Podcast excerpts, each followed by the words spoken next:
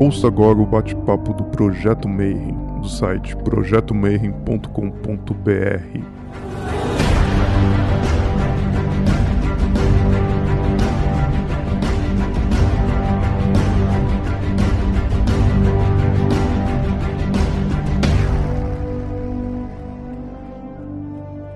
Bom dia para quem é de bom dia, boa noite para quem é de boa noite, boa tarde para quem estiver assistindo isso aqui depois no YouTube.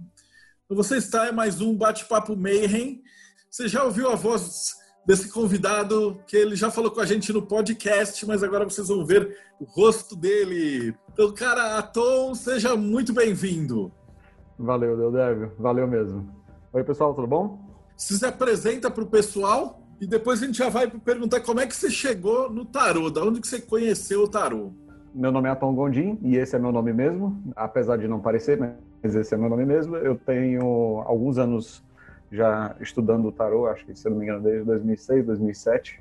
E o, o meu histórico com o tarô de lá para cá é, tem sido cada vez mais próximo, mais íntimo, dentro de uma linha mais voltada para terapêutica do que para divinatória, e, e a gente pode falar mais sobre isso depois. Eu acredito que eu acabei ganhando um pouquinho mais de visibilidade através das, das redes sociais mesmo, especialmente o meu canal no YouTube. Esse canal foi o que eh, talvez tenha possibilitado e ajudado a, a estar aqui hoje para conversar com vocês, quem sabe com poder contribuir um pouco. É, eu vi que tinha uma pergunta que falava assim, ah, no seu canal do YouTube, que na verdade o que, que tem nesse canal do YouTube? E que você gravou o quê? Olha só, eu, o que é interessante. Eu, eu, descobri o tarô, e aí, já, já pegando o gancho que você tinha me falado mais cedo, eu descobri o tarô por causa de algumas pessoas que gostavam de estudar esse assunto. Uma dessas pessoas foi você, inclusive, quando, quando você postava ainda lá no Sedentário Imperativo, você tinha uma, uma coluna lá, mas além dessa, eu conheci algumas pessoas que gostavam de estudar sobre o ocultismo, e para mim, cético, não fazia o menor sentido, era tudo baboseiro. Que diabo é isso que você está querendo me convencer de que cartas vão ler o meu futuro? Só que eu só posso falar mal de alguma coisa, ou bem,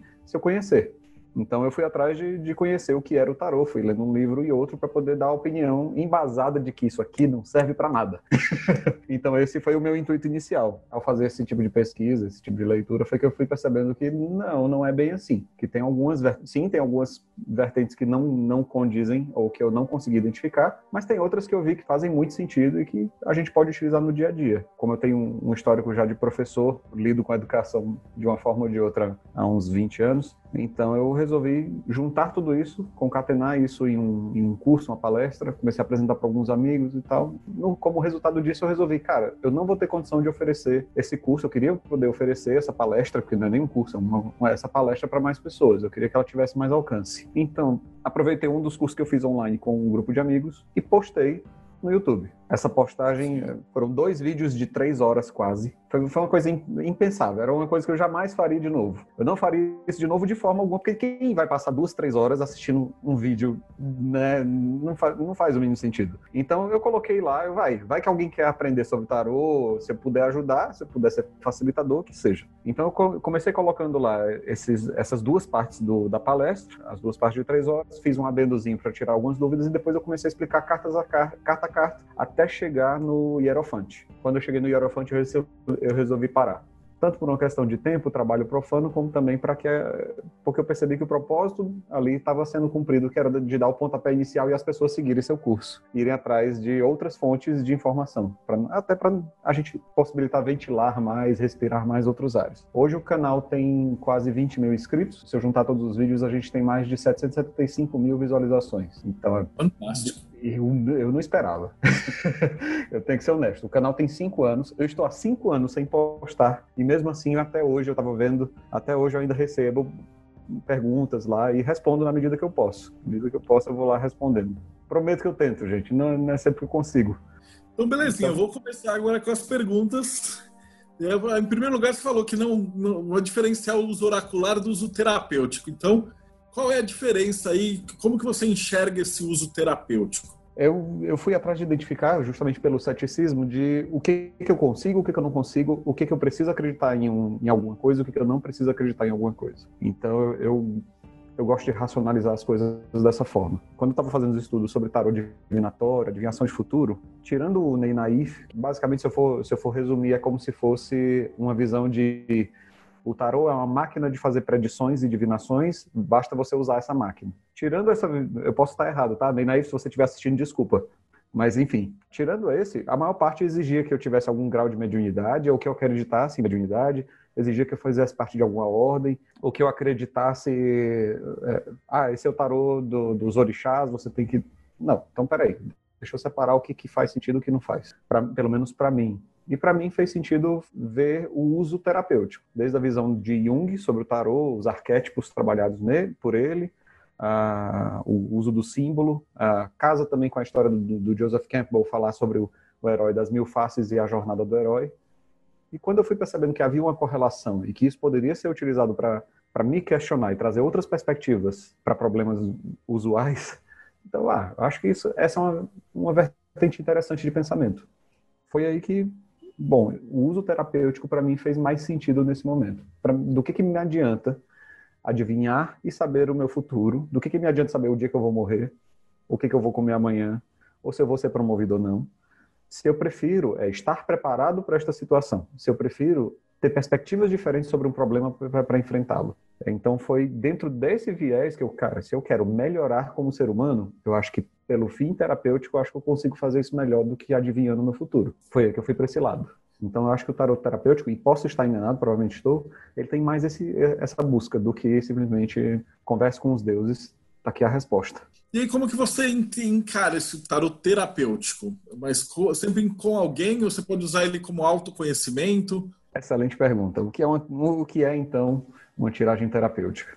Quando você se encontra de frente com um desafio, para não dizer problema, né? Quando você encontra de frente com um desafio e você geralmente se encontra naquele ciclo repetitivo de, de resposta padrão sua, quando você já você já se conhece a ponto de identificar que, cara, eu estou encarando de novo esse problema do mesmo jeito, dentro dos mesmos vícios, sobre a mesma vertente. Como é que eu faço para ver sobre uma outra vertente? Como é que eu, como é que eu calço outros sapatos senão os meus? O tarot terapêutico, ele ele te possibilita isso. Você pode ler para outra pessoa? Lógico que pode ler para outra pessoa. Tendo muito cuidado, obviamente, de, de, de, não ter tanto o espelhamento, a projeção da sombra ali, mas você pode fazer a, a leitura para outra pessoa, porque você, a, a, ideia do tarot terapêutico, ao invés de dizer você vai morrer amanhã, é, é de te fazer o que, que você faria hoje, sabendo que amanhã sua vida pode cessar. Então, esses questionamentos, essas provocações que o tarot terapêutico faz, tanto você pode fazer e deve, como você pode fazer também para outra pessoa. Eu acho que é mais é, é dentro dessa linha. Então, o, o que, que qual o uso que eu faço hoje? Muito mais, as pessoas se consultam ainda comigo. Eu não sou de fazer consultas, então eu deixo para as pessoas mais próximas, se sentem confortáveis para se consultar comigo. Faço a leitura para elas se elas não souberem. Aquelas que, que não souberem e tiverem interesse, eu recomendo, olha, não tem só o meu, não tem só o meu canal, tem vários canais interessantes no YouTube, tem várias plataformas diferentes para você aprender a, a, fazer a leitura. Faça. O ideal é que você seja responsável pelo, pelo teu crescimento e evolução espiritual. Eu estou muito na base, não quero ser mestre de ninguém, não faço questão de, de, de título nenhum nesse sentido. Eu estou mais aqui para colaborar e crescer junto com as pessoas. Então, esse é o meu viés. Eu vou começar perguntando assim dessas tiradas. Em primeiro lugar, eh, eu tinha visto uma pergunta que falava assim para você definir o que, é o método americano e o método europeu de tirada. E depois a gente começa a destrinchar um pouco mais. O método americano, ele, ele realmente ele pega todo o tarô. Eu vou, ah, vou mostrar um tarô aqui que eu acho que você não conhece, Deldébio. Acho que você nunca viu na vida. Um tal de Ancient Gods Tarot. Acho que você nunca ouviu falar. Isso é bom. Isso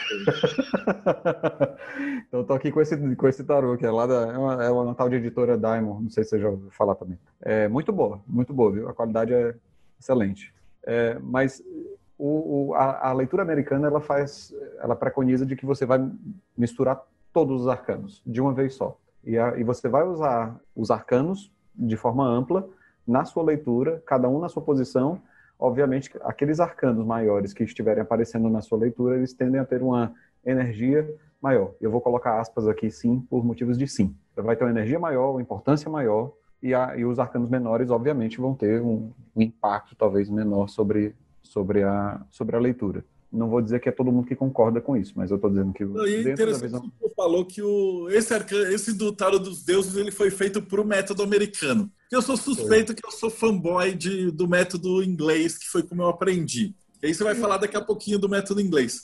Mas no, no dos deuses, a gente escolheu os deuses mais importantes e mais conhecidos e mais pesados, vamos dizer assim, entre aspas, para ficarem nos maiores. Então, essa, essa tirada você mistura tudo, ele é, ele é mais indicado, né? O Grola uhum. tem uma síncope, para ele, tem, ele vale o, o, inglês, mas agora ele começou a dar o curso separadamente, então agora ele está mudando um pouquinho a ideia. Mas, afinal de contas, me responde qual é o método inglês que eu, que eu gosto? Eu chamo de método europeu, é esse? Não, método europeu. Pronto, joia. O método europeu, que é, o, é, o, é também o meu predileto, você, você põe as cartas primeiro dos arcanos maiores e para dar uma significância para que, é um, aquela carta ou para dizer de, de que forma ela vai se tangibilizar, você usa os arcanos menores.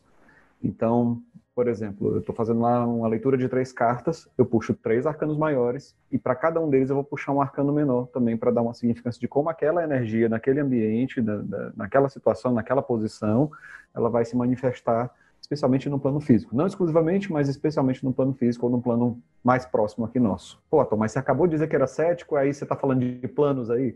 Aí, mesmo para quem é cético, gente, nós todos somos, até a psicologia fala, nós somos seres biopsicossociais. A gente tem que levar em conta todo o caráter genético, a gente que é o, o nosso material, a gente tem que levar em conta o mental, tem que levar em conta o espiritual.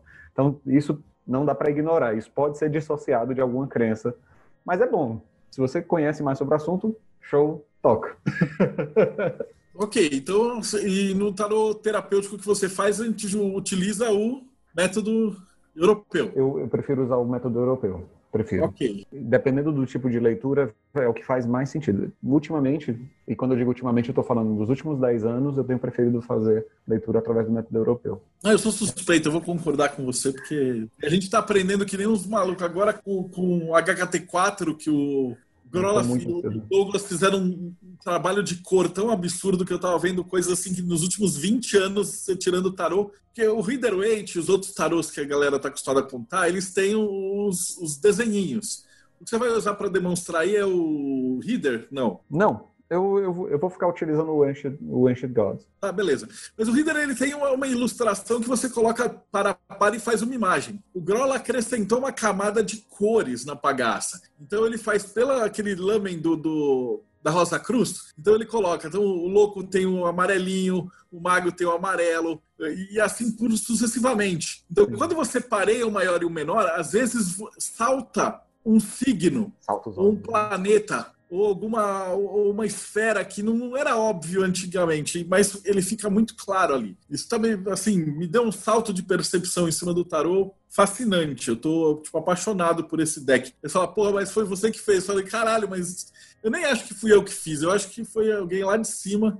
A gente só montou, porque a hora que você olha o, resultado final, você fala, caralho, ficou bonito essa porra. Pelo que você tá me falando, eu tô, eu tô ansioso para ver, porque é, algumas, algumas das nuances e alguns dos símbolos do tarô, eles não são tão na tua cara, toma isso aqui para você perceber. Por exemplo, é lógico, você está fazendo uma leitura e aparece das nove cartas que você puxou, cinco, seis tem, são de bastões. São de paus. Você vai fazer, obviamente, uma correlação. Imagino eu que você vai fazer uma correlação o mais rápido possível. Olha só, muitas cartas de bastão aqui tal. Então tá ligado à minha impetuosidade, meu espírito, minha ânima e por aí vai. Agora outros símbolos, eles realmente eles acabam ficando meio que no segundo plano. Então até mesmo os signos, às vezes as pessoas esquecem que os signos estão lá presentes, os planetas estão lá presentes, as sefirás, sefiras da cabala, então sempre tem alguma coisa ali que a gente deixa passar, infelizmente mesmo. Eu tô aqui uma pergunta assim, eu tô, hoje há um grande número de diferentes tarôs. Acerca da simbologia, a gente tem tarô dos anjos, orixás, das plantas, etc. Você acha que essa simbologia toda, cheia de significados, pode influenciar no processo da tiragem do tarô e da sua interpretação? É isso que difere esses tarôs do tarô de Marsella? Pode influenciar? Lógico que pode. Todo livro que eu li de tarô fala que 70% dos tarôs são baseados no Rider-Waite ou em variações semelhantes até agora, pelo que eu posso ver no mercado, concordo. As pessoas utilizam símbolos diferentes. Ah, esse, esse tarô é mais das bruxas, então utiliza mais símbolos da bruxaria. Mas no final das contas, eles acabam querendo dizer a mesma coisa. Mas sim, se, se aquele tarô conversa mais contigo e aquele símbolo faz mais sentido para ti, o que pode acontecer é que às vezes você vai compra um tarô que você achou bonito.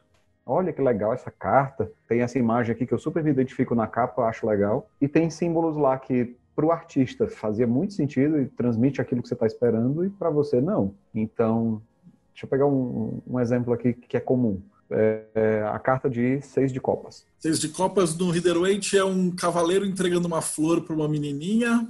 E no do Crowley são seis taças douradas, uma jorrando em cima da outra. memória, putz grila, uma memória idética. Mas é bem isso.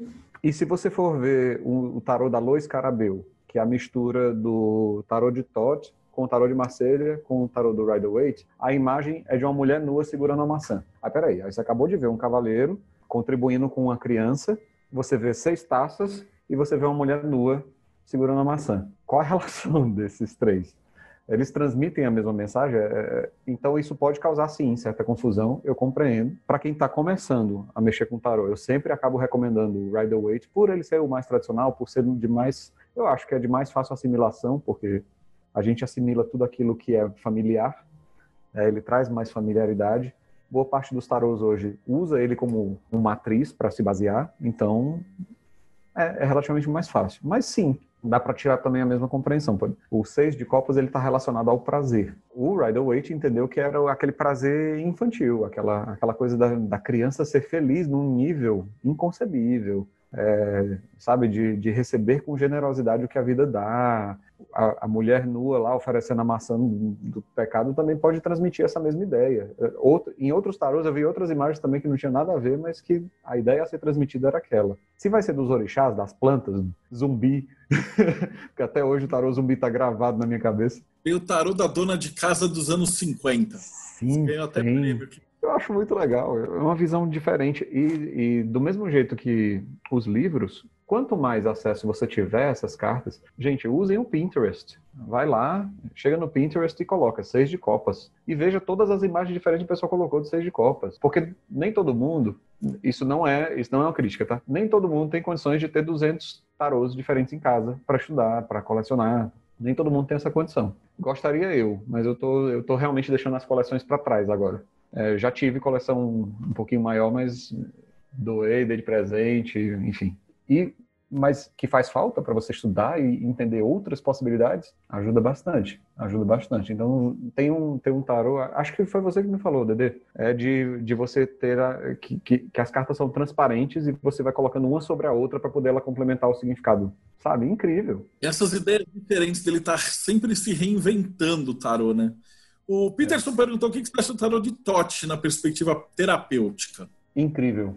O tarô de Tote foi a visão do Aleister Crowley é, para o século XX, né? Em diante, a nova era.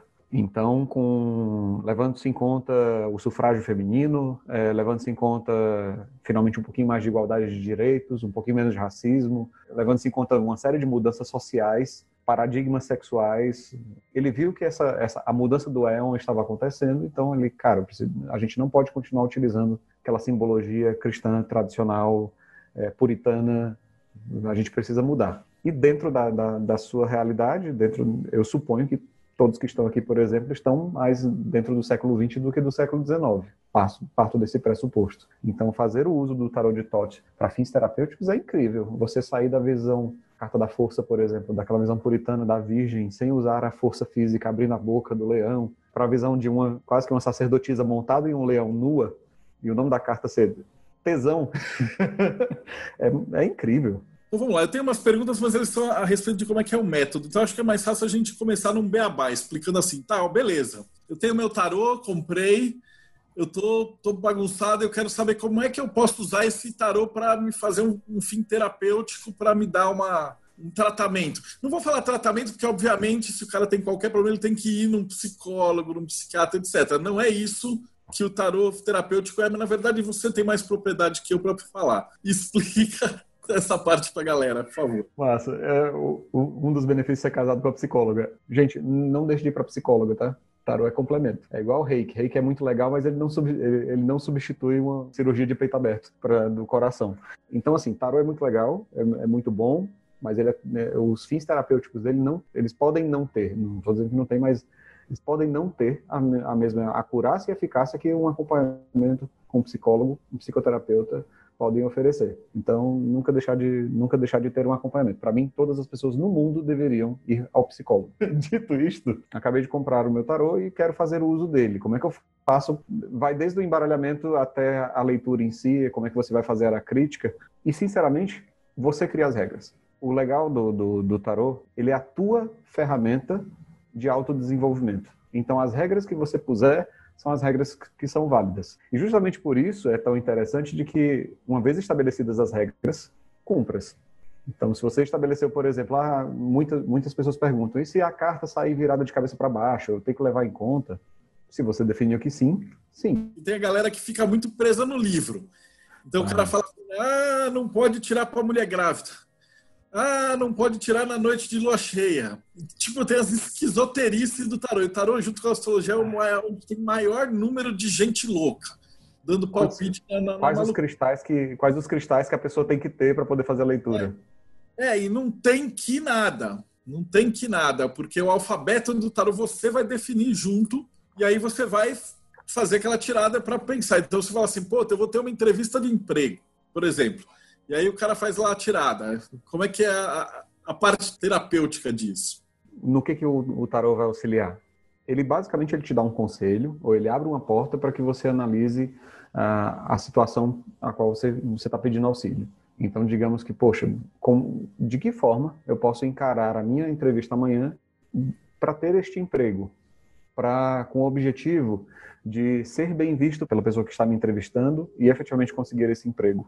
Você decide quantas cartas você vai puxar, o que significa cada uma daquelas posições, e a partir dali você vai fazer as perguntas baseadas nas cartas que você tirou. Então, se você definiu, é, a primeira carta fala sobre o meu passado, o que, que vai me ajudar sobre o meu passado para conseguir esse emprego e que pode ser relevante para eu comentar amanhã. Na segunda posição, a gente vai ter algo que eu estou passando no momento que eu devo refletir e pode me ajudar. E essa terceira é algo que poderia, uma perspectiva ou um conselho que poderia me auxiliar na entrevista de amanhã, que é importante mencionar ou dar atenção. E aí eu puxo as cartas. É, depois de embaralhá-las e tal, vou e puxo os arcanos na minha leitura, né? na leitura europeia, os arcanos maiores e depois os arcanos menores para dar um significado. Puxei a carta, digamos que lá do meu passado é, saiu a carta do Sol e também saiu para dar significância a essa carta saiu o seis de paus, carta da vitória. No meu passado é importante eu lembrar sim das minhas vitórias, é importante sim eu saber o que eu já fiz, pelo que eu já passei, quais os meus momentos de, de sucesso, qual foi o,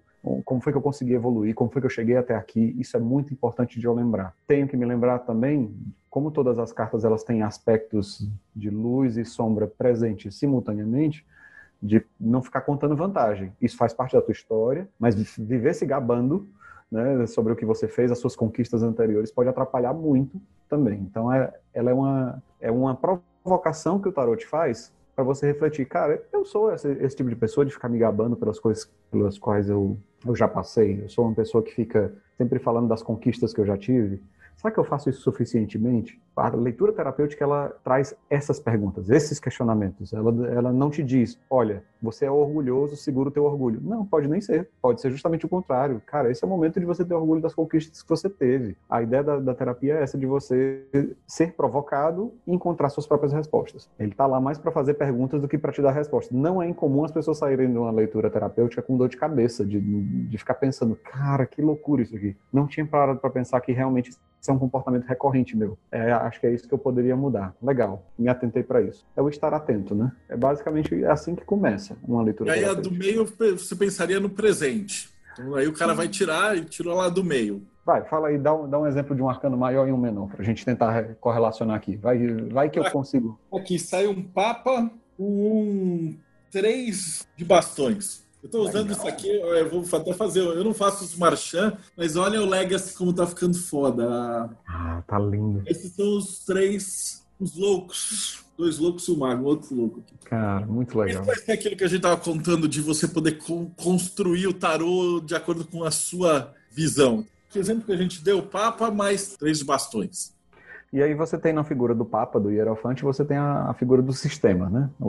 A cultura aquilo que já vem dos teus pais, aquilo que te foi herdado, aquilo que te foi passado por um chefe, por um mentor. Você tem aquela figura já da, da, da, cultura estabelecida ou da crença estabelecida em todos os seus aspectos, né? casamento, contratos, enfim.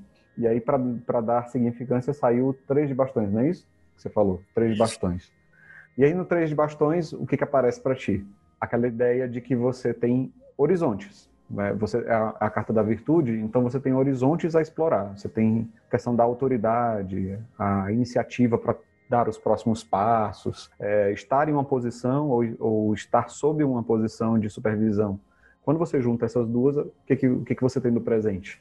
O questionamento de qual é a tua cultura atual, se você está dentro de, uma, por exemplo, numa questão de emprego, né? Como é que você lida com a cultura organizacional? Quais são os teus valores? Se os seus valores têm uma relação forte com esta empresa, se você tem uma ideia de projeção de para onde você quer ir baseado no que você acredita hoje. Levanta questionamento sobre a, a tua satisfação com o emprego atual, se você está empregado, ou se é o desejo realmente de estar sob a tutela de alguém, se você está buscando uma mentoria. Então você tem uma série de vertentes que você vai analisar do momento presente. Eu acho que o, o maior questionamento aqui que eu posso ter, levando-se em conta Aí eu tenho que, eu não posso ler a posição isolada, eu tenho que ler com a posição anterior. Eu estava falando das minhas conquistas, o que eu consegui até aquele momento, e se eu me gabo de, de, dessas conquistas que eu tive. No momento atual, eu estou dentro de um processo de mentoria, eu gostaria de estar dentro de um processo de mentoria, os meus valores casam com essa, com essa empresa. Faz sentido eu querer, eu querer estar aqui, ou faz mais sentido eu buscar a posição em um outro local? Isso é meu presente. Se eu quero casar, com essa empresa, por exemplo. E aí no futuro eu vou te sacanear. O cara tira, tipo, a cara tá muito ruim. Tipo, o mundo com 10 de espadas, as mais opostas possíveis. Tá, então você tem o, o 10 de espadas com a carta do mundo. Aí você tem na carta do mundo o fechamento de um ciclo, né? Então é isso é algo que para o seu futuro, amanhã você vai ter que prestar atenção nisso, nisso na, durante a entrevista. Fechamento de ciclo e você tem a crise total, né? O, o 10 de espadas é aquela carta. Não, pro cara tirar isso, ele tá muito doado mesmo. Eu tô escolhendo isso pra te sacanear, tá? A gente segue com a mesma linha. Toda, toda leitura de tarô, ela, ela é basicamente uma história em quadrinhos, né? Ela está ali para ser contada. Você tem que fazer a leitura realmente vendo, vendo ali aquela jornada que está acontecendo na sua leitura. Então, pronto. O orgulho, é, o casamento, se eu quero ter esse casamento ou uma mentoria nesse momento.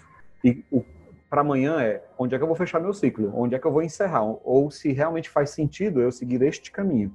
Se eu tenho um, se eu tenho um fim de ciclo na carta do mundo e o 10 de espada dizendo quit, para agora, cara, pode ser que amanhã eu tenha realmente que me perguntar na frente da pessoa até de se faz sentido estar ali mesmo. Se é se aquela entrevista, se ela não pode ser um passo mais importante para uma ou para um outro ciclo. Isso aconteceu comigo. Agora é interessante você trazer essa combinação. Não foi exatamente essa, mas saiu uma combinação parecida com, com essa quando eu estava mudando de, de emprego, em que eu precisava sair um pouquinho da área. Eu estava atuando como professor e fui trabalhar numa nova empresa e saiu uma combinação semelhante a essa. E quando eu fui receber, quando eu fui recebido na entrevista, me fizeram essa pergunta: cara, a gente tá te mostrando um mundo diferente do que você tem acessível hoje na posição que você está. Faz sentido para você? Eu não, não faz o menor sentido, mas é isso que eu quero. É um novo ciclo. Eu entendo que é um novo ciclo. Eu entendo que talvez seja necessário eu matar o atom que havia antes para poder dar, para poder ter um novo atom, mas eu acho que é necessário. Então eu estava disposto a isso. Interessante. Não tinha feito essa. Agora eu estou associando. É porque a gente pode inverter, porque, por exemplo, se saísse um cinco de bastões de briga e alguma resposta tipo uma torre, aí você fala assim, vou, vou me fuder.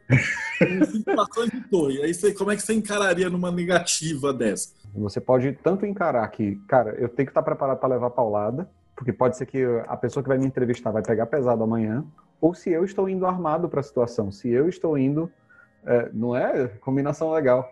Se eu não estou indo com várias, várias pedras na mão e várias expectativas na mão, e, eu, e aí eu vou receber uma saraivada também. Imagina que uh, nós temos uma empresa extremamente tradicionalista, retrógrada, e, a, e aí nós temos um, um homossexual que quer trabalhar nessa empresa, cara, ele vai receber saraivada. E é preconceito, e ele deve, pode entrar na justiça e tudo, mas ele ele está ele tá disposto a trabalhar nisso, ele realmente quer se, se pôr nessa, nessa posição ou, ou o contrário de, de uma pessoa de uma pessoa que é ultra tradicionalista ir trabalhar no, numa empresa que é super avant-garde, finalmente está no século 21 e, e, lidando com sexualidade de forma muito mais saudável do que do que costumavam fazer antes. Será que essa, esse cara quer trabalhar numa empresa como essa? Ele está pronto para lidar com esse tipo de, de realidade? Então, se ele vai estar tá armado ou se a empresa vai estar tá armada nessa, nessa situação. E aí que veio o grande paradoxo do tarô, porque se você tira lá torre mais cinco de bastão, você já sabe que o cara tá todo armado e você vai de boas e você já está preparado para tudo, então você já vai lá, leva um chazinho, blá, blá, blá, e aí você conseguiu o um emprego. Isso significa que o tarô errou? E aí? Você vai gritar e brigar para você perder o emprego, chegar em casa e falar: caralho, o tarô acertou. Eu acho interessante. Eu sempre uso, inclusive lá no curso eu falo: é um exemplo velho, é um exemplo antigo, mas ainda é muito funcional por exemplo, da Oráculo do Matrix. Ninguém é obrigado a lembrar da cena, mas eu guardo ela no meu coração. Quando o Neo vai conhecer a Oráculo no primeiro filme, lá de 99, quando ele vai conhecê-la, ela diz: Olha, você quer um biscoito? Não se preocupe com o jarro. Aí ele: Que jarro? Quando ele vira, ele quebra o jarro. Aí ele: Pô, como é que você sabia que eu ia quebrar o jarro? Ela: O que vai fritar o seu cérebro hoje à noite é: Você teria quebrado o jarro se eu não tivesse falado? Isso faz muito sentido com a história como um todo e com o tarô também. O tarô, como ferramenta oracular, ele faz essa brincadeira também. Ele, cara, eu tô te preparando para situações. Não era isso que você estava tá, buscando? Você está usando a sua verdadeira vontade para buscar aquilo que você quer? Então tá aqui, ó. Essa é a forma. Às vezes você tem que ser provocado, você tem que ser atiçado para alcançar aquilo que você está buscando. Não é a questão do tarô errar. Até porque não existe pergunta errada. Né, nessa cena, a coisa que mais me impressionou é que ela dá um biscoito para ele. Depois revela que eles são programas de computador. Então, na verdade, ela deu um cookie para ele guardar. E mais importante, tô... ela perguntou antes: Você quer um cookie? Você quer um cookie? Aceita a nossa política? I do. Vitor está perguntando assim: por utilizar o tarot de forma terapêutica, você acredita que a busca por palavras-chave ou explicações de cartas pelo manual atrapalha na meditação na, sobre as imagens? o conhecimento prévio dos significados auxiliam na interpretação? Eu não vejo como atrapalhando, não. Ficar usando direto, mesmo depois de anos praticando, talvez. Mas todo mundo precisa ter uma base. E muitas vezes você vai olhar para aquela carta, desculpa, mas nem todo mundo tá, já nasce com essa capacidade de alguns artistas, porque tarô é uma arte, de olhar para uma carta e ter um sentimento atrelado a ele ou de ter um símbolo que seja mais forte na, na relação. Então, não. Se aquelas palavras vão te ajudar, aceita aquelas palavras para você desenvolver. Vou, vou, pegar a carta do Cinco de Espadas, por exemplo. Ah, o nome da carta que o, que o Crowley deu no tarot de Tote foi derrota. Alguns magistas gostam de associá-la tanto à individualidade quanto à irracionalidade quando você lida só como indivíduo e não como grupo. Essas são palavras que vão ajudar o seu repertório. Tenha mais repertório. É por isso que eu, eu, eu não canso de recomendar. Você quer ler o livro de Todd, do Aleister Crowley? Leia, mas leia também o, o Ney Naif, leia o Vit Pramad, que é um dos caras que mais fala sobre o uso terapêutico do tarot. Leia tudo, mesmo os livros ruins. Pega os livros lá do, do próprio Waite, dos filhos dele. Cara, os livros são ao meu ver, são terríveis de compreender, são muito, são muito complicados. Eles não falam exatamente sobre a carta, ou eles não dão significados tão profundos. Alguns deles, até por uma questão de, de, de sigilo da ordem, não, não revelam muita coisa leia mesmo assim, porque isso te dá repertório. Repertório é muito importante. Uma pergunta Nívia. Oi, Nívia, belezinha?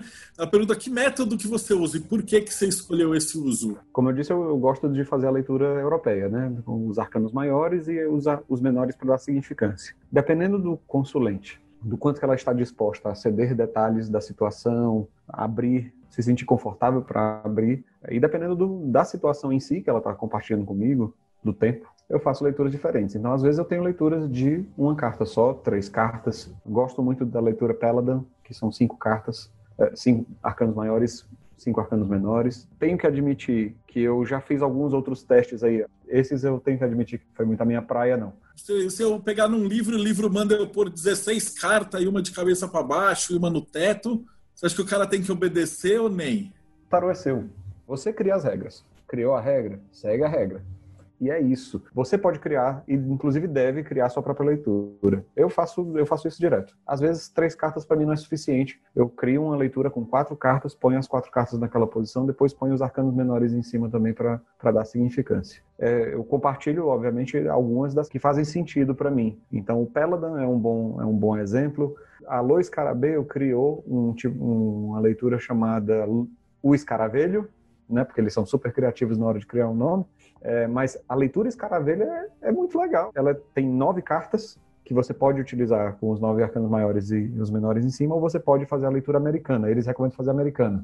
E tem a Cruz Celta, que é super conhecida. Pois Cruz Celta uh, tarô aí no, no, no, Google, vai aparecer N imagens aí já para estudar. Cruz também é muito legal e ela é muito semelhante à cruz terapêutica que o pessoal utiliza. Ela segue esse mesmo preceito. Eu estou perguntando assim porque geralmente a galera leiga que escuta tarô e fala, cara, eu quero aprender o tarô, eles ficam muito focados no livro. Para eu fazer o livro de tarô, o que, que eu fiz? Eu fucei uns 40 livros e anotei tudo que todos os caras falavam. O Lester Crowley disse isso, Nenaif disse aquilo, é, Liz Green disse isso, blá, blá, blá, blá. Joguei no Excel, tirei, a, tabelei, tirei as repetidas, embaralhei uhum. e coloquei conceitos chaves e joguei as 50 definições. Isso eu estava perguntando por quê? Porque a galera que, que, compra o livro e não sabe nada, ele vai olhar e falar: ah, se o Crowley falou que é Buzuzumba, então é Buzuzumba. E às vezes, de repente, não é para aquele cara. Então eu não quis dar, tipo, a, a falácia de autoridade. Eu coloquei lá, tem uhum. várias. Não, porque os caras repetem muito. E aí você vai colocar, às vezes o cara fala a mesma coisa e tal. Então foi um jeito que eu coloquei. Eu queria deixar um espaço em branco, o cara ainda anotar ah, embaixo. Mas aí a gente fez uma reunião e chegou à conclusão que livros não se riscam e as pessoas que rabiscam livro precisam ser açoitadas. E aí eu não deixei o espaço para rabiscar no livro. Mas a ideia é que você que está escutando ou está ouvindo isso, o melhor livro de tarô que vocês vão ver na vida de vocês é o caderno de vocês. Todo o resto é material de consulta. É isso aí. Esse, esse sem dúvida. De ter um, um, livro das sombras ou um livro dedicado só para o seu tarô, para suas leituras, para você estudar, isso sim, concordo plenamente. Porque no final das contas é lá onde você vai colocar suas tiragens, que sem dúvida nenhuma serão muito melhores do que essas que eu falei ou que você leu num livro. Elas falam, sem dúvida nenhuma farão muito mais sentido. Aí sim, aí eu concordo. Rodrigo perguntou para você assim: é, no tarot tradicional você lê respostas, então, e no terapêutico você, vê, você faz perguntas. O terapêutico ele, foi, ele é mais voltado para perguntas, sim. Tem uma vertente das pessoas que fazem leitura terapêutica também que ele não vem com perguntas, é, são provocações mesmo, bem assertivas, diga-se de passagem. É, o próprio Vitor Pramad ele comenta bastante sobre isso. Acho que já já deve ter falado para meio mundo de gente, mas ele foi o cara que escreveu este livrinho aqui, Curso de Tarô e seu uso terapêutico, que é super conhecido. Às vezes falta nas livrarias, mas Deus abençoe a Amazon, que traz as coisas pra gente. A Amazon não precisa de Deus abençoando, né? mas eh, ele coloca ao final do livro uma série de combinações e definições que são perguntas papum, né? são, são provocações rápidas. Então, na leitura terapêutica dele, ele fala lá sobre qual é a sua âncora, qual é uma crença limitante para aquela situação. E aí, digamos que sai a sacerdotisa. Cara, você está mantendo segredo que você não deveria manter ou você não está indo atrás da sua espiritualidade? Pá, toma essa na testa e seja feliz. Eu ainda prefiro uma leitura terapêutica mais, mais de provocações através de perguntas. Porque quando você só traz as respostas prontas ali para você, não há reflexão. Eu acho que a, a, reflexão é que vai te fazer dar o próximo passo. Mas isso é, é a minha opinião. A Nívia também pergunta se você usa algum, alguma linha de magia, você aplica o tarô nesse, nessa linha? Não, atualmente não. Eu gosto de estudar a cabala hermética. Como eu dissocio tudo, separo em caixinhas e racionalizo meu processo, tarô é tarô. Estou ansioso para chegar o material do que o Del Débio fez, tarô e a cabala hermética. Mal posso esperar para ler, mas eu gosto de manter as coisas um pouco mais separadas. Gosto de estudar simbologia, vejo as correlações, aumento o meu repertório mas separa. É, e ela também perguntou, eu preciso desse tarô, mas qual desses que você está falando? É o Legacy? Que assim, a gente está nesse momento com os financiamentos da pré-venda, né? E a gente está fazendo três tarôs ao mesmo tempo. Que o, livro de tarô é um livro de história da arte e tarô. Então o que, que eu fiz? Aquele trabalho de formiguinha, fui olhar assim, qual é o primeiro registro histórico de tarô que tem? Ah, tá lá o esforço, tem, tem mais uns antigos, tá, tá lá. Achei a carta lá do mago. Aí eu divido, arcanos maiores, o louco. Eu fiz aquele trabalho metódico de Deldébio, né? Aí o louco, qual é o primeiro louco? Aí eu achei os três loucos mais antigos. Como é que eles eram? Ah, é um mendigo, é um cara da festa.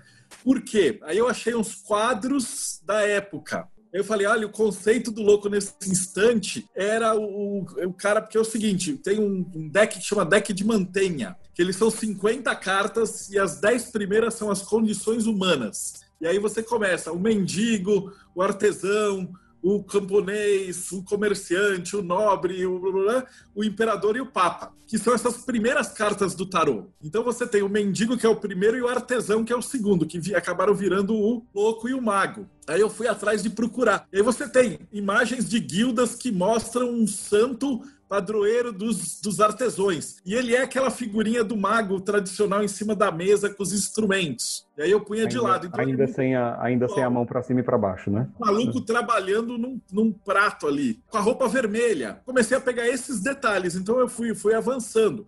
Aí você tem alguns tarôs do século XV, XVI que só sobreviveram uns pedaços de papel, porque as cartas foram desintegradas ao longo de 600 anos. O que sobreviveu eram umas folhas de papel que não eram cortadas, que o cara usou como forragem para fazer uma capa dura.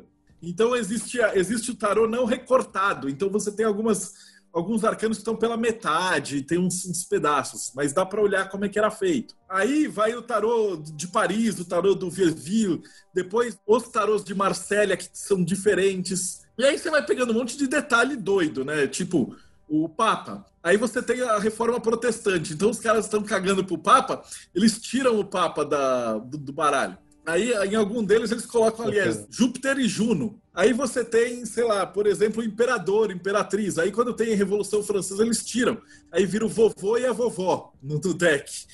Então foi essas coisas. Então é um, é um livro de tarô história da arte. Mas aí eu coloquei conceitos chaves. Como eu não ia falar assim, ah, o Deodébio falou que o louco é novos começos. Mas aí você começa a dar uns adjetivos, você fala, pô, deixa eu olhar. Aí tem um tarô, tem um livro maravilhoso que a mulher junta uns 15 caras, o que cada um falou. Aí você tem o livro de Totti. Aí você tem o, o do Rider Waite, da Liz Green, e vários outros sites onde os tarólogos vão pondo palavras-chave. Falei, cara, quer saber? Eu vou fazer conceitos chaves, eu vou pôr tudo que tem a ver. Claro que você acha uns ali que você olha e fala, mano, não tem nada a ver com nada esse louco. E aí eu tirei, aí eu fiz uma certa curadoria na, na parada. Mano. E aí organizei o livro para ficar desse jeito. Então ele é meio que um guia para mim, assim, sobre o tarô. Aí quais são os três tarôs? Um é o HKT, vocês já conheciam, que dá essas palavras-chave tudo. O outro a gente arrumou um desenhista, que é o Douglas, que aí a gente ficou chicoteando ele um ano inteiro eu fiquei em cima dele buzufando e falei assim: faz uma borboleta aqui, filho da puta. Faz um não sei o que lá, põe um treco aqui, põe a mão do cara para cima, põe cinco dedos abertos. Até o tarô ficar do jeito que a gente queria. Então, esse é o Visions. Que esse que o Grola colocou as corzinhas. Deixa eu ver, os três, o 2, 3 e 4 dos arcanos menores. Formidável. Eles são ligados a Ares, né? Então, você Sim. vai ter Marte em Ares, Sol em Ares e Vênus em Ares. Aí mas você vai ver que depois do 4, ele tem os caras saindo para dançar e aí tem uma torre no fundo. Aí eu pedi para ele fazer a torre, que é a, a torre torre. Sim. Então a gente foi dando umas variações. A beleza de você fazer esse lamen com essas cores é que quando você faz pelo método europeu, coloca duas cartas, elas conversam entre elas. Então, de repente, você tem uma carta que é a torre, que é um, um Marte, e aí você tem uma outra carta que vai ser, sei lá, eu, Marte em alguma outra coisa, você consegue perceber essa nuance. E aí o terceiro tarô que acabou fazendo foi o de Brinde, que era o Legacy, que eram os tarôs mais antigos que tinham. Então, os, os Sforza, uh, o Vieville, o deck de Este, o deck de Charles VI, etc. Só que cada um desses tarôs, eles têm tipo 5, 6 arcanos que sobrou. Não existe o deck inteiro. Então o que, a gente fez? Reprodução da carta.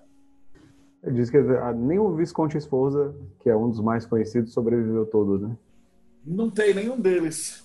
Então a gente pega aqui, ó, os mais antigos. E aí o que acontece? Como não tem completo, a gente fez o fundo igual para todos. Então isso significa que você vai ter tipo três versões do louco. Aí você escolhe monta o seu. Exatamente, ó. Você tem três versões do louco. Qual é o exercício de meditação que a gente vai propor? Você vai olhar essas cartas e ver qual que se identifica mais com você. Porque tem, tem carta, por exemplo, do Sol, que é, uma, é a cena do Alexandre o Grande com o Diógenes. Tem o arcano da Lua, que é um homem, tem o arcano do Sol, que é uma mulher.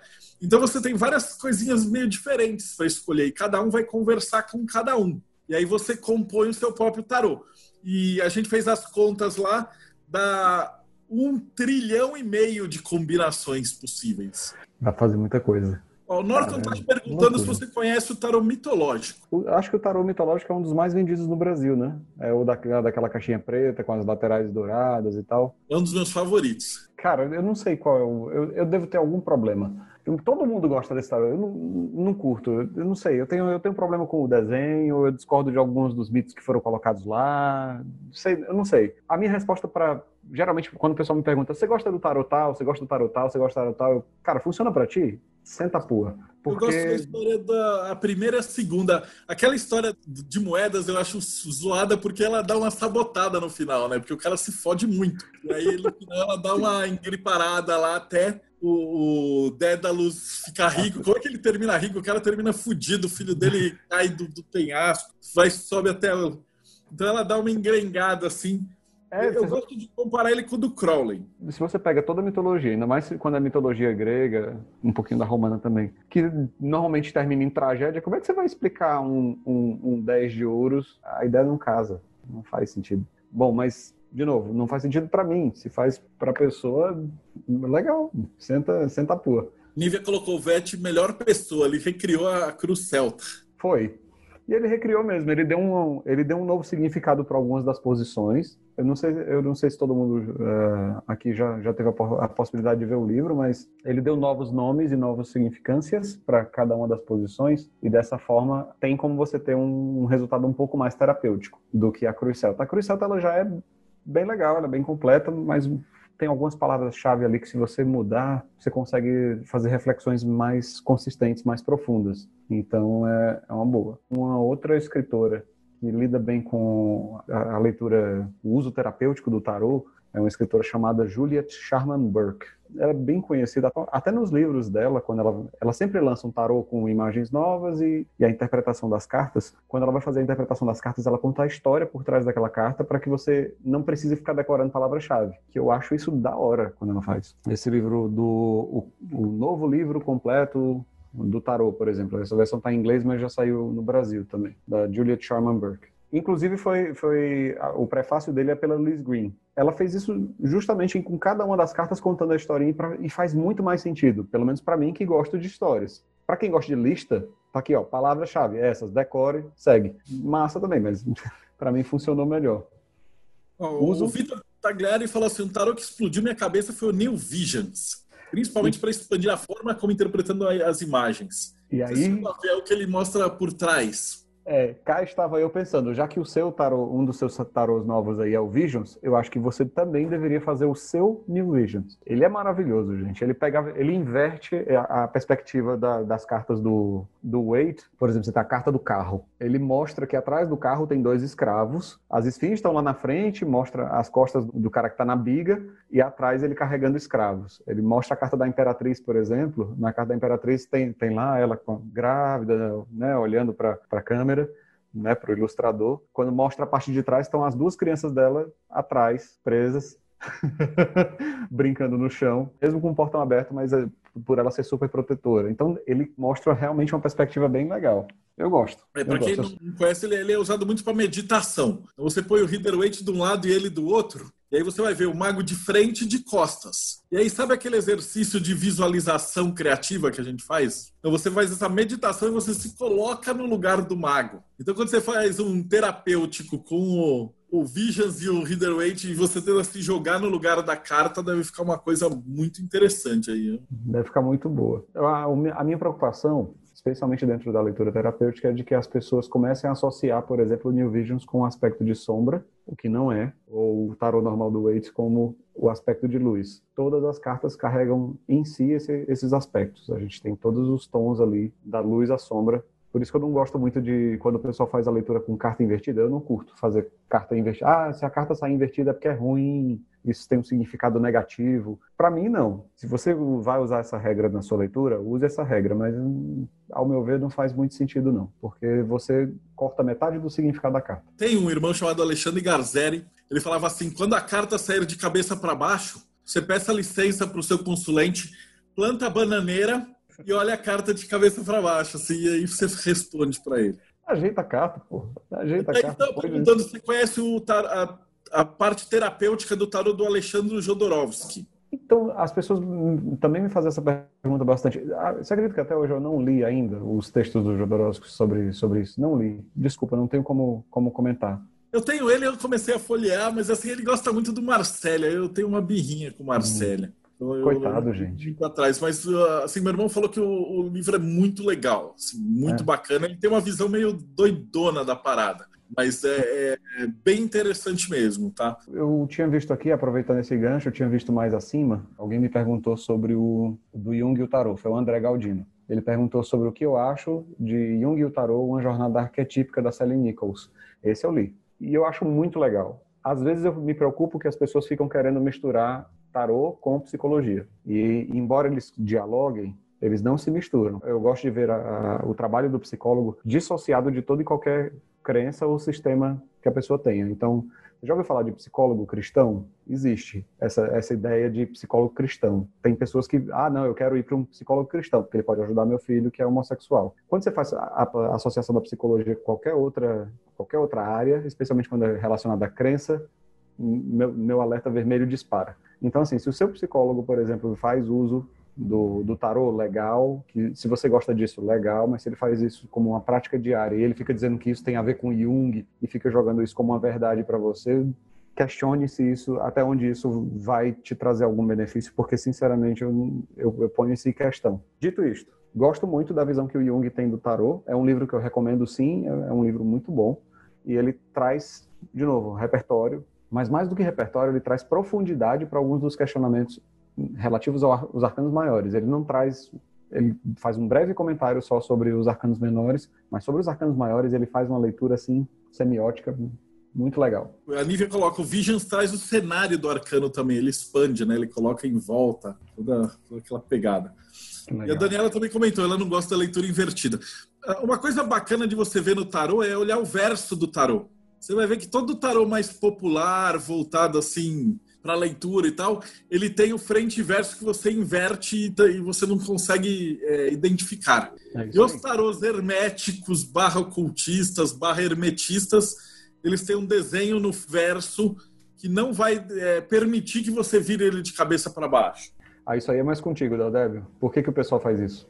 Não tem nada que diga isso historicamente, mesmo porque o tarô ele era um jogo de cartas, então até você chegar no século, sei lá, 18, 19, você não tinha uma coisa oficial de vamos usar isso para cabala, o autoconhecimento e as ordens e etc. Isso aí só começa depois do Etélia, depois do Gebelin, aí o Papi, o Hirt, essa galera que trouxe para a maçonaria. Antes disso era um jogo de carta. E pior é que eu fui aprender as regras, eu fiquei curioso, eu coloquei no livro as regras do jogo de tarô é legal de jogar. É que eu achei uma blasfêmia. Parece um jogo muito divertido, é um jogo de vasas. Eu não sei se alguém daqui já jogou bridge. Até o mais fácil, ah, copas.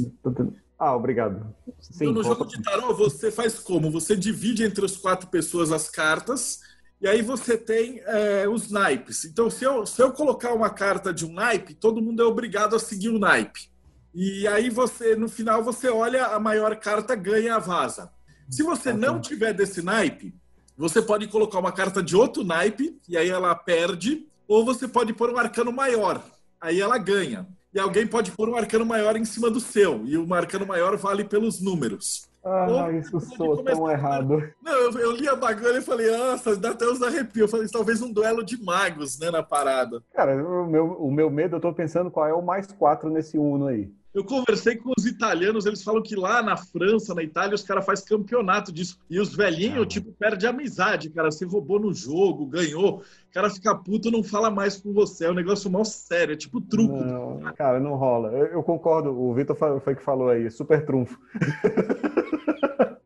Porque ele é antigo essa visão de tipo, os livros mais antigos que eu olhei do século XIX já tinham a, a visão invertida da carta. Então não é uma, não é uma novidade esquizotérica e tal, é uma coisa bem antiga, né?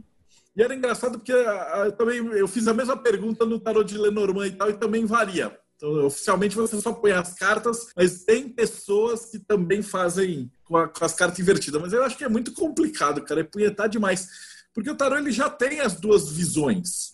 Então, quem que falou que não gosta? A Daniela. Você pega, por exemplo, se você estudar o naipe de espadas e o naipe de taças, eles são intrinsecamente opostos. Então, por exemplo, você pega o três de, de taças, é casamento, é, os caras comemorando, alegria, festa, etc. Sim. E o três de espadas é divórcio, é as três facadas, é separação, é perda, é tristeza. Então, quando você pega os dois, se você comparando, vai dar a mesma coisa. O seis de taças ah, é prazer, é você pensar numa solução do passado para resolver o presente. O de espadas é, o, é a solução nova, caminho único, Sol em Aquário, que é tipo você pensar e trazer uma solução nova. Então, se você analisar cada um, depois vocês façam esse exercício, eu não vou dar isso mastigado, mas analisem o, o naipe de, de taças e de espadas, os menores, e vocês vão ver que é, é, eles são complementares barra opostos. Então, não tem necessidade.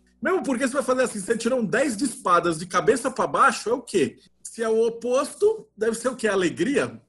É, vai ser o, vai ser o Ice. É o oposto da ruína.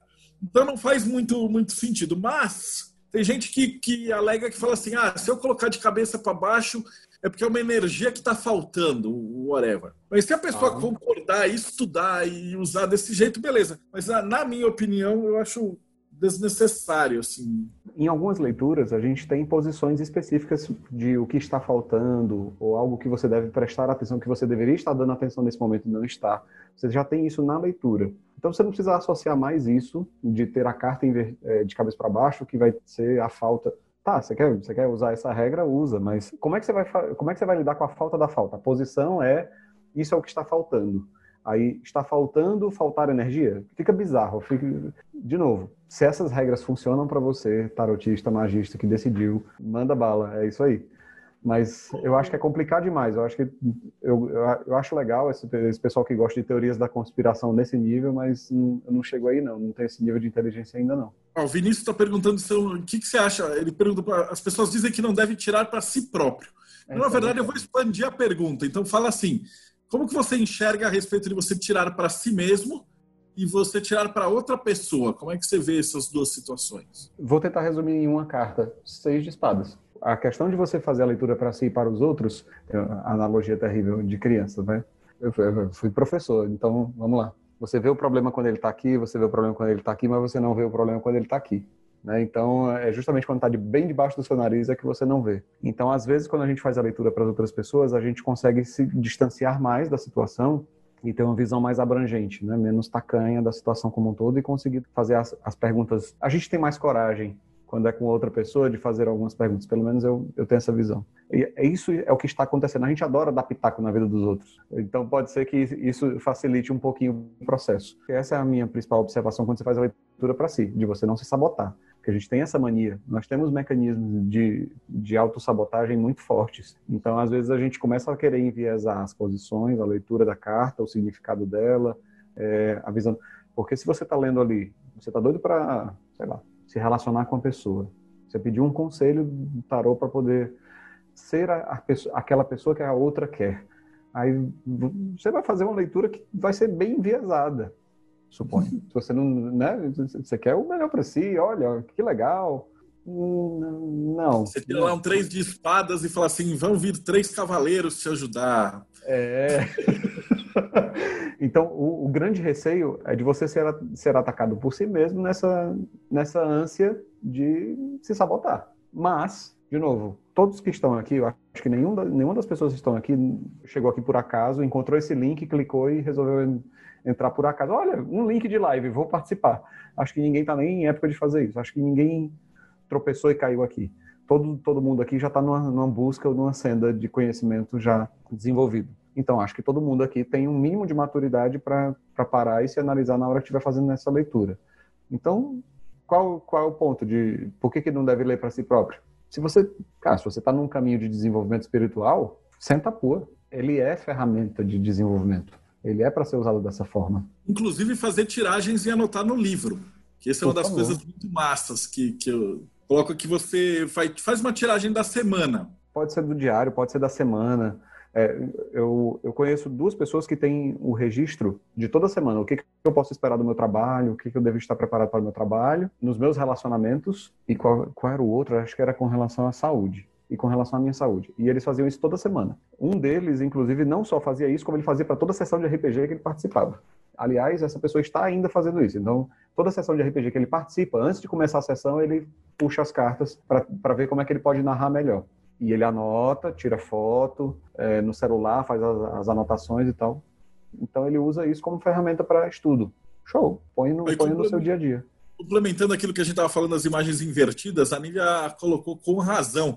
Baralho comum ele tem todas as imagens já flipadas, né? Metade de rei de cada lado, então não tem como sair invertido. É, isso aí é uma é coisa aí. dos tarôs, mas é que também tem o tarô bem antigão, mesmo ele era meio que uma obra de arte, né? Eles chamam de triunfe, mas é bem uma parada eu cheguei a, pesquisar, tem uns quadros renascentistas lindos que tem uma ordem mesmo. Então, primeiro vem os cavalos, depois vem o triunfo da vitória, depois é o triunfo da fortuna, depois vem o triunfo da, da sobre o cupido, né? um cupido de cabeça para baixo preso, que é o pendurado. Depois o triunfo da morte, aí o triunfo da, do tempo. E aí como se fosse um desfile de carro alegórico. E as cartas, elas meio que seguem essa ordem.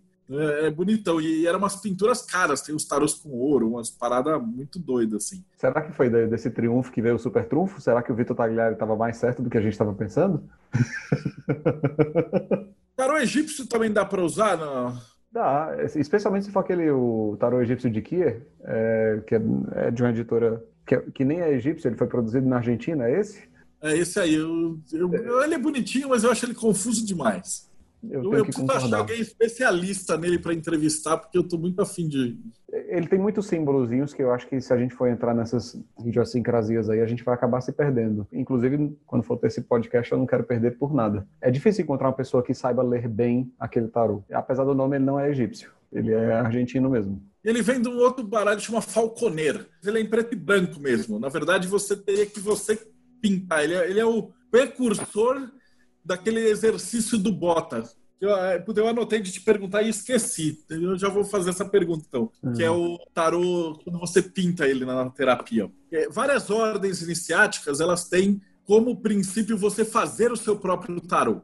Então, uhum. antigamente, uhum. quando era tempos raiz, né, o ocultista raiz tinha que desenhar o seu próprio tarô ou contratar um artista e, e, trabalhar até você fazer o seu próprio tarô como um grau. Sim. E existem algumas ordens iniciáticas que você tem que pintar o seu próprio tarô. O que, que você pode falar desse uso como terapia também? Eu acho que vai fazer muito sucesso com o pessoal que, mais profano também, que gosta de ficar colorindo coisas. Nós estamos em uma época em que esses livros estão voltar a vender, né? É um princípio terapêutico legal se você utilizar aquele momento para você se fechar numa reflexão naquele momento, porque essas práticas repetitivas é basicamente como se você tivesse com o japamala na mão, né? Então fazer isso enquanto você está colorindo o seu próprio tarô com as cores que tem um significado para você, poxa, isso, isso tem um potencial e aí aí a gente fala de potencial, tem um potencial terapêutico e de desenvolvimento magístico altíssimo. Se a pessoa vai fazer com que esse momento seja isso tudo, depende do trabalho dela e da vontade dela. Pode ser simplesmente você entregar para sua mãe aí o impresso em papel A4 a, a folha lá com o tolo e pedir para ela colorir.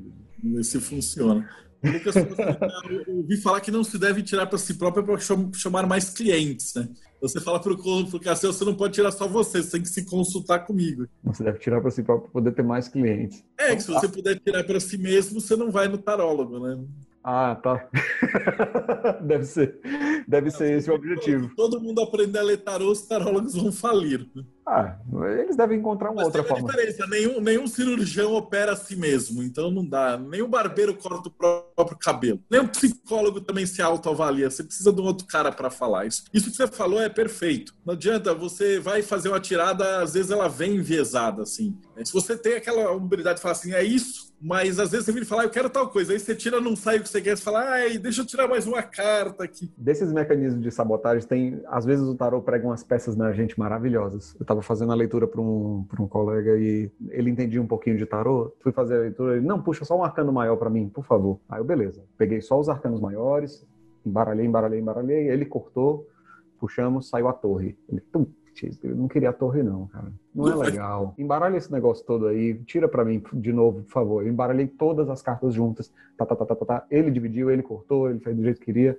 Coloquei os três montes, ele escolheu de onde queria tirar. Carta que sai, a torre. Ele, tu tá de sacanagem comigo. Isso só pode ser muita coincidência. Isso é coincidência, isso é coincidência, isso é um absurdo. Eu, tá bom, então deixa, pelo menos dessa vez, deixa eu cortar sem a sua influência. Você não toca no meu tarô, beleza? Beleza. Embaralhei, separei nos três montes, eu escolhi de onde iria tirar, saiu o quê? a torre de novo. Aí ele, pô, você só pode estar de sacanagem comigo? Como é que. Cara, você está tentando sabotar a sua própria leitura. E, assim, é raro que isso aconteça, mas quando acontece é maravilhoso. É um bem na tua cara. Toma isso aqui bem na tua cara, vê se, vê se aprende a lição. sobre a leitura de cartas à distância. Excelente. Gente, nós estamos num período em que só dá para fazer à distância, desculpa. A menos que você esteja lendo para a pessoa que está na sua casa, é à distância. Paciência. Aí, não, mas aí vamos, vamos lá. Agora, dando um pouquinho mais de detalhes. Temos algumas pessoas que realmente creem que o toque imanta as cartas. Ah, eu tenho que. O tarô só posso usar o meu porque o meu toque, as minhas mãos, a minha energia fica imantada no tarô. E quando eu faço a leitura, eu faço questão de que a pessoa toque também no tarô para imantar as cartas com a energia dela e ali eu fazer uma leitura mais certa. É sua crença? É o seu sistema?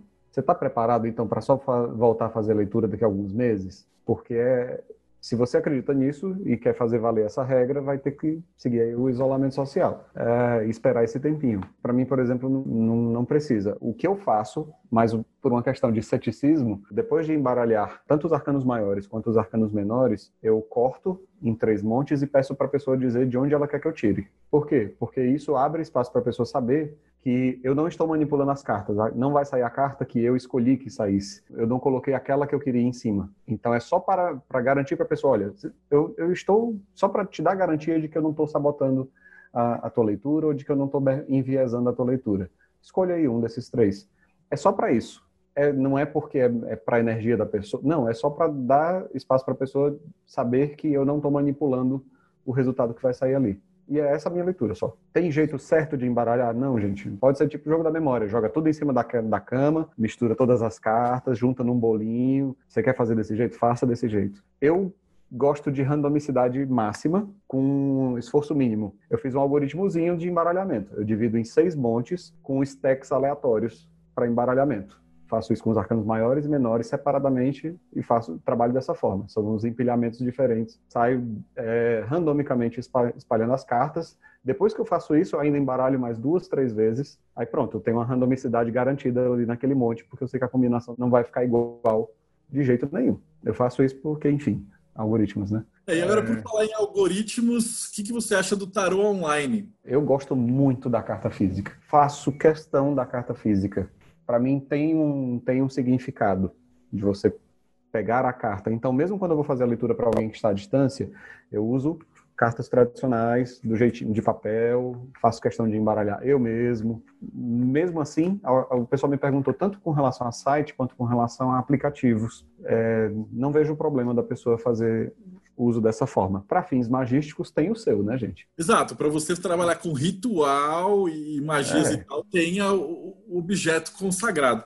Eu uso um, quer ver, no meu celular. Eu gosto muito desse aqui, ó. Galaxy Tarot. Esse é maravilhoso. Esse é, é um app bocosão. Aí eu, eu, sempre vou direto. Eu ponho lá é, New Reading, eu sempre uso três: passado, presente e futuro. Me fale sobre uma situação. E aí eu já vou direto para o spread. Ele já dá ali a situação, maravilha, papai. Show. Eu, eu uso esse aplicativo mais para lembrar de algumas referências. Qual é o problema com esse aplicativo? É que ele não faz leitura europeia, ele só faz a leitura americana, ele mistura tudo. Ah, ele mistura tudo. Tanto que eu fui mostrar para Priscila, ela ficou puta, ela falou: Ah, isso aí é ah, qualquer coisa. E aí eu tenho que ler. Mas para uma batida rápida, eu uso isso aqui como se fosse runas. Porque aí você bate o olho e o que a tua intuição te fala, geralmente é uma resposta legal. Porque se eu for usar papel, eu vou ficar meditando e punhetando, né, e aí eu, eu me saboto. Tanto que aqui em casa quem tira para mim é a Pri. Eu sou professor, mas eu vou só para a parte técnica da coisa e artística. Aí quando ela está em dúvida, ela pede para eu fazer, mas aí ela não gosta do jeito que eu faço, que é o eletrônico. Ele é muito direitinho, assim, é tipo, cara, você veio daqui, tá acontecendo isso, vai dar isso. É interessante, é, quando você é tarotista e você vai se consultar com outro tarotista, às vezes é muito estranho a forma como a pessoa lida com aquilo. Eu fui me consultar com, com uma amiga minha, que ela estava estudando tarô, ela, ah, deixa eu fazer a leitura para ti. Como eu disse, eu sou uma pessoa mais prática, pego o tarô, eu já tenho ali a, um egrégora que, graças a Deus, me protege bem, Se tiver um paninho ótimo, põe ali o paninho, faça a leitura rápida para a pessoa. Ela puxou a bolsa, aí puxou um adagazinho, um punhal, aí puxou dois cristais que ela colocou em cima da mesa do trabalho. Aí... É... tá, legal. Podemos seguir? Ela, não, só um instantinho, vou só colocar aqui mais um. É... Tá. Aí eu fui explicando a situação, ela foi fazer a leitura, ela colocou uma leitura lá que eu me explica o que é a posição de cada um. Ela explico já. Eu primeiro eu tenho que ler todas as cartas e mantê-las com a minha energia e depois eu te falo. Ai, caramba, isso vai demorar um século. a leitura demorou uma hora e pouco. Ok, eu achei estranhíssimo, mas é o jeito dela de ler. A leitura foi muito legal, foi muito produtiva, mas. A pergunta que importa é: ela acertou? Ah, foi leitura terapêutica, olha só. Ah. Então ela fez, uma, ela fez perguntas muito convenientes. Ela fez perguntas assim que e algumas inconvenientes também. Então ela conseguiu incomodar, o que para mim é muito bom, faz ah. muito sentido. o comentário do Vitor aqui é excelente. Fale um pouquinho das pessoas quando o tarô passa da conta, elas ficam dependentes do tarô até para pedir o sabor da pizza.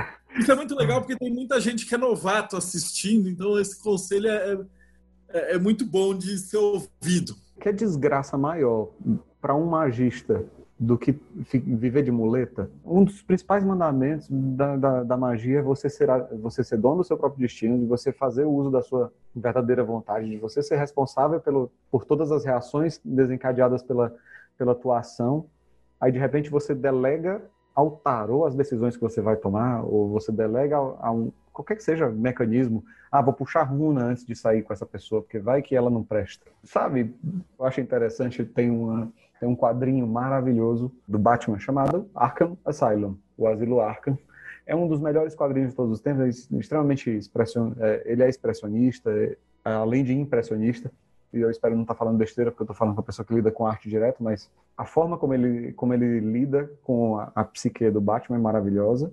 E o Batman vai lá conversar com ele, acaba encontrando duas caras. Duas caras está passando por um tratamento psicológico em que ele substitui a ferramenta dele de decisão ele está saindo do cara ou coroa para depois do cara ou coroa eles foram foi para um dado de seis faces aí depois deram para ele um conjunto lá de cartas que tinha 20 cartas e ele estava agora usando o tarô para tomar decisões para ele sair da polarização para ele sair da dualidade é assim que está passando pelo processo terapêutico dele então chega um momento em que o Batman só sente um cheiro forte de fezes ele olha para o lado e tá lá, todo cagado, tá lá o, o Duas Caras puxando as cartas de tarô, tentando atribuir para cada uma delas um significado diferente para decidir se vai ao banheiro ou não. eu achei isso incrível. Cara, é isso. O problema às vezes é esse: é que a pessoa não quer ficar presa na, na dualidade, joia, mas ela se perde na miríade de opções bizarras e se prende também às ferramentas.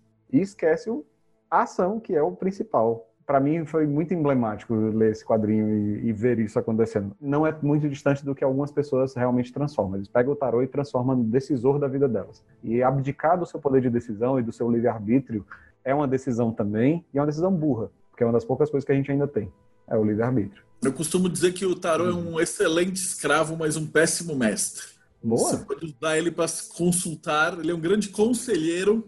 Vou anotar, porque vou falar essa frase a partir de hoje. Vou e a Nívia também é excelente colocação. Ela fala, fala um pouquinho de consagrações de tarô, fazer, não fazer, pelo teu ponto de vista cético. Não, do meu ponto de vista cético, consagração para mim não, não, não, faz sentido, né? Consagração para o quê? É para você, para uma divindade externa a você? É, quando, quando você faz consagração do tarô, qual é o teu objetivo? É, eu deixo aberto. Ô, ô Deldeb, eu sei que você faz consagração do, do, do tarô e eu tenho pra certeza que tem. Talismã, é para uso em oráculo, né? Para uso de, de, cartomancia, eu também não, não, costumo. Por exemplo, eu já tive um, um, amigo meu que ele dava curso e ele tinha um Riderweight que ele fechava e falava: Isso aqui é só papel. Aí ele pegava o Riderweight e mostrava assim para todas as pessoas e rasgava. Assim, e aí você tinha uns arrepios. Depois dele falar duas horas assim, que é, ah, o tarô é sagrado, e pipipi, ele pegava e rasgava assim, o papel. Ele falava assim: o tarô é sagrado, isso aqui é só papel. Ordinário. Uma das coisas é o oráculo, e a outra pegada que a Nívia tá, tá colocando é o uso realmente mágico, né? É que aí eu vou ultrapassar, eu sei que a Nívia curte o tarô de Tote. E o tarô de Tote é uma outra pegada. Você usa ele como uma, um deck de ferramentas mágicas, né? Então ele tem toda uma, uma, Paranauê. Por isso acho que é a pergunta. Mas ah, é, é, eu acho bom pegar todos os pontos de vista. Se eu puder, inclusive, se o Ney, se o Ney Naif topar, eu vou querer entrevistar ele. Cara, eu acho que seria muito legal. Se o Lester Crowley tivesse vivo, alguém incorporar ele, eu também ia entrevistar. Porque eu quero ouvir todos os pontos de vista. Eu acho que é imprescindível. Se o, se o Ney Naif estiver aberto para participar de um bate-papo, pô, incrível. Como eu disse, eu tenho uma perspectiva um pouco mais cética. Isso não quer dizer que eu não estude outros assuntos, tá, gente? Mas é porque realmente eu, o, o Marcelo ele concatena conhecimentos.